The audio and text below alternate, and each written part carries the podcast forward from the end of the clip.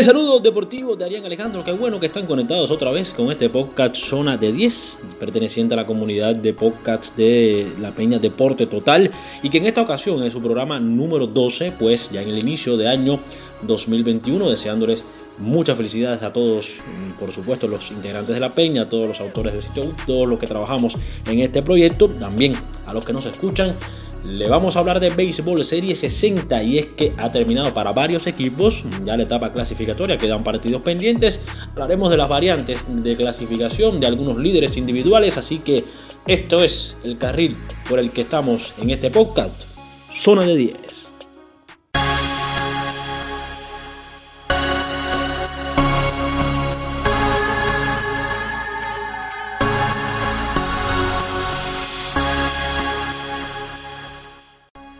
Continuamos en este carril deportivo, zona 10, este podcast perteneciente a la comunidad Deporte Total y vamos a analizar la tabla de posiciones de la serie cubana de béisbol que quedó con 48 y 27 tanto para Santi Espíritu como para Granma. Santi Espíritus líder por llevarse la serie ante los granmenses, mientras que ahora mismo en el tercer lugar Matanza con 41 y 30, el equipo de las Tunas 43 y 32 que también terminó su calendario. En el caso de Matanzas no lo ha terminado, 37 y 29 para Industriales que le quedan juegos pendientes, 42 y 33 para Cienfuegos que también terminó. En el caso de Santiago de Cuba 40 y 32, tres juegos pendientes con las islas. Con la isla de la Juventud, Camagüey terminó 41 y 34. Peligra el actual subcampeón el actual subcampeón de la serie cubana, 37 y 31 para Pinar del Río, que le quedan juegos pendientes. Ya que con escasas mínimas, una opción remota de clasificar, 40 y 35 terminó. Y ya los que ya hace rato no tenían opciones, pues Ciego de Ávila, Holguín, Villa Clara, la isla de la Juventud Artemisa y Guantánamo. ¿Qué pasa con algunos equipos que tienen opciones? Pinar del Río tiene partidos pendientes, dos ante Holguín, uno ante la isla, dos ante, eh, dos ante Industriales y dos frente a Matanzas. En el caso de los Cocodrilos, dos, estos dos ante Pinar, dos ante Industriales, mientras que Santiago tiene los tres frente a la Isla de la Juventud y el equipo de los Leones de la capital pues tiene dos ante Villa Clara, tres ante Artemisa y los mencionados ante Pinar y ante Matanzas. Las combinaciones pueden dar incluso que Santiago de Cuba termine con un total de 43 victorias y barre a la isla. Industriales puede llegar a un total de 46 triunfos si los gana todos. Si los gana todos también el equipo de Matanzas puede llegar hasta 45. Pinar del Río puede también avanzar. Eh, le quedan un total de 7 juegos. Eh, total de 7 juegos puede llegar hasta 44 varias, eh, em, digamos, em, alternativas pueden ocurrir en esta serie donde el más, el más perjudicado sería el actual subcampeón. De eso estaremos hablando tras la pausa aquí en este podcast Zona de 10.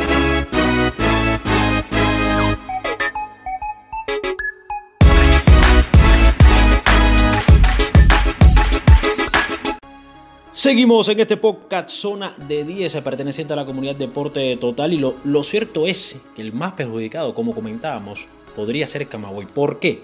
Porque si se dan eh, divisiones lógicas por demás, ya que hay paridad entre Pinar, Matanzas Industriales, que estos equipos dividan entre ellos en sus partidos pendientes. Por ejemplo, si Matanzas divide con Pinar y con Industriales, terminaría con 43 victorias. Ya sería por encima de Camagüey. Si pasa lo mismo con Pinar, por ejemplo, divide con Industriales, divide con Matanzas, pues eh, y, gana al menos dos de tres de los juegos que tiene contra la isla de Holguín, ya llegaría a un total de 41 victorias, lo que le permitiría dejar fuera a Camagüey porque le ganó la serie a Camagüey. En el caso de Camagüey, también perdió la serie con Industriales, es decir, contra Industriales también estaría por debajo en cuanto a la serie entre ellos, Industriales ganando al menos tres de los cinco que tiene entre Villa Clara y Artemisa y dividiendo, como ya comentábamos, con Pinar y con Matanzas, llegaría a un total de 42, incluso se iría por encima del conjunto Camagüey. ¿no? Lo cierto es que para Camagüey, eh, digamos, incluso se puede dar un cuádruple empate. Eh, variantes porque Santiago tiene tres pendientes con la Isla de la Juventud podría ganar uno, perder dos, quedarse con 41 victorias, llegar a 41 Pinar, como mm, habíamos comentado, llegar a 41 Industriales, y podría darse un cuádruple empate entre estos equipos. eh, diferentes variantes, realmente eh, algo enredado este final, que además se ha visto afectado lamentablemente por la situación de COVID, primero de Industriales, después ahora de Pinar y también Santiago de Cuba. Vamos a ver qué ocurre. Lo cierto es que equipos que podían terminar en el fondo de los ocho primeros, ojo, cuando hablo de la parte de clasificación, de todas maneras, pueden terminar entre el quinto, cuarto y tercer lugar, porque las Tunas terminó con 43 éxitos y Cienfuegos con 42. Eh, y, hay equipos como Matanzas, como Pinar o Industriales que si los ganan todos, uno de estos equipos, o al menos dos, podría arribar o sobrepasar estas cifras. Así que detalles interesantes de lo que puede estar ocurriendo, reitero, en la serie cubana de béisbol. Hacemos otro pequeño alto y regresamos ya con el último momento de la serie 60 aquí en este podcast, Zona de 10.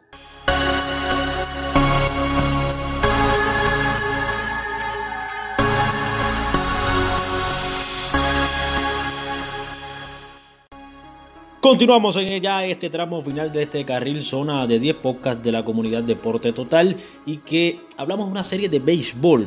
Comentábamos las variantes, la tabla de posiciones, de una serie muy ofensiva, de muchos cuadrangulares, sobre todo quizás en la primera mitad del torneo. Luego fue decayendo el poder, eh, sobre todo el largometraje, aunque sí se mantuvo eh, la ofensiva de manera general en los conjuntos, muchos partidos de carreraje muchos partidos de descontrol de los pitchers cubanos. Otra vez viene, ah, viene a ser las bases por bolas un punto neurálgico de nuestros lanzadores, el descontrol.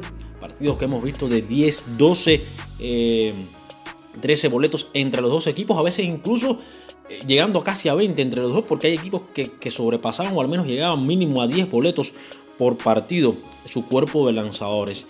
Una serie que ya ha rescatado a varios de los peloteros que han llegado de la liga japonesa, Ariel Rodríguez, Ariel Martínez, eh, Yuris, Es decir, este tipo de, peloteros que potencian. Que perdió a otras figuras como Lázaro Blanco, como Guillermo Avilés, Robert Santos, Pablo Luis Guillén, que terminó, por cierto, como líder en promedio de carreras limpias. Eh, también otros peloteros que eh, partieron, eh, como Carlos Juan Viera, hacia ligas internacionales. Una muy buena noticia hacia México, hacia Venezuela, que eso tendrá que quizás podrá variar para este año, para el próximo, en dependencia de ajustes de calendario, para que los equipos sepan desde un principio con qué pelotero pueden contar sí o no, pero que a mí en lo particular, a este servidor, Arián Alejandro cree que es algo mm, recomendado que se pedía y que además le puede beneficiar al atleta en lo personal y a Cuba también.